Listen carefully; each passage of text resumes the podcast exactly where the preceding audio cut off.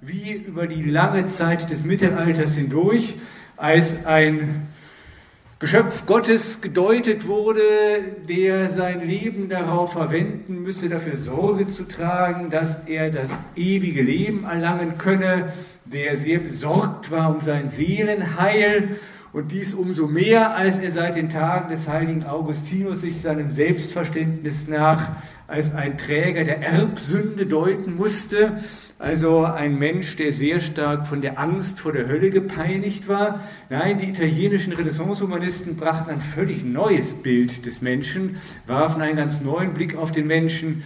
Sie fragten nach der Würde des Menschen. In dieser Zeit gibt es eine enorme Flut von Traktaten, die alle den gleichen Titel tragen, nämlich De Dignitate Homini, über die Würde des Menschen. Und der größte und bedeutendste dieser Denker, äh, Pico della Mirandola, sagte, die Würde des Menschen besteht darin, dass er kreativ zum Schöpfer seines eigenen Lebens sein könnte, womit in gewisser Hinsicht der erste Impuls gesetzt wurde zu der Bewegung, die dann über den Rationalismus und die Aufklärung bis in die Moderne führte.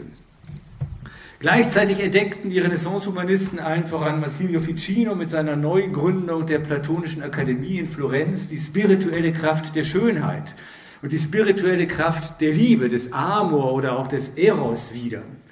Und by the way, ganz nebensächlich geschah etwas Merkwürdiges, nämlich dass sich gerade auf dem Ticket dieser Wiederentdeckung auch der antiken Schönheitsreligion ein Tor öffnete, eine Tür öffnete, durch die die alten Götter des Heidentums auf Schleichwegen wieder in die abendländische Kultur- und Kunstgeschichte zurückkehrten. Plötzlich tauchen Mars und Venus in den Bildern der großen italienischen Meister auf, von ähm, anderen Gottheiten ganz zu schweigen. Die Renaissance war so gesehen also auch eine Rückkehr der alten Götter. Und das ist, wie ich Ihnen im Laufe des heutigen Abends nahebringen möchte, nicht das Schlechteste, was man von ihr sagen kann.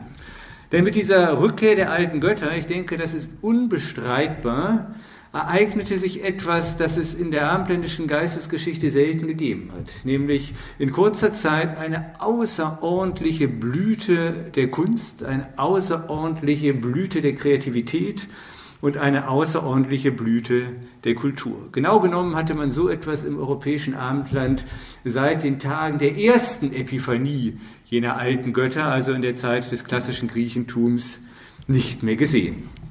Und so etwas, meine ich, meine Damen und Herren, muss uns ja irgendwie zu denken geben.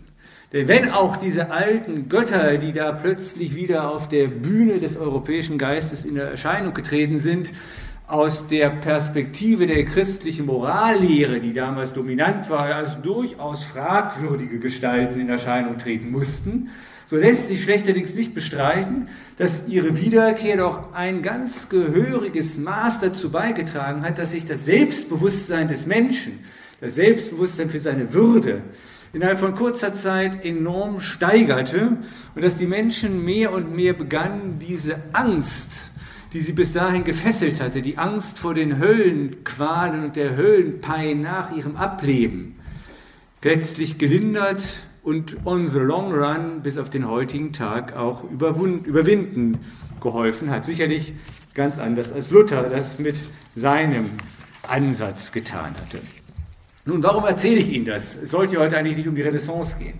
Aber Sie erinnern sich ja vielleicht daran, dass ich im Rahmen meines ersten Vortrages auch unter anderem das Plädoyer für eine neue Reformation gehalten hatte.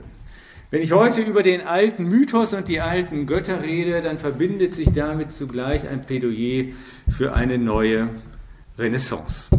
Für eine neue Renaissance. Die Initialzündung, Sie erinnern sich, ich mache jetzt einen kleinen Rückblick auf das, was wir beim ersten Mal gesprochen haben, die Initialzündung für diese Forderung oder ein Wunsch nach einer neuen Reformation, die ergab sich aus der Überlegung, dass wir an die Stelle der Frage, mit der Luther vor 500 Jahren die Reformation auf den Weg brachte und die da lautete, wie bekomme ich einen gerechten Gott, eine andere Frage stellen sollten. Zum ersten deswegen, weil diese Frage, die Luther damals aufgeworfen hat, heute niemand mehr interessiert. Sie wird von niemandem gestellt, geschweige denn von irgendjemandem verstanden. Diese Frage hat sich schlicht und ergreifend erübrigt.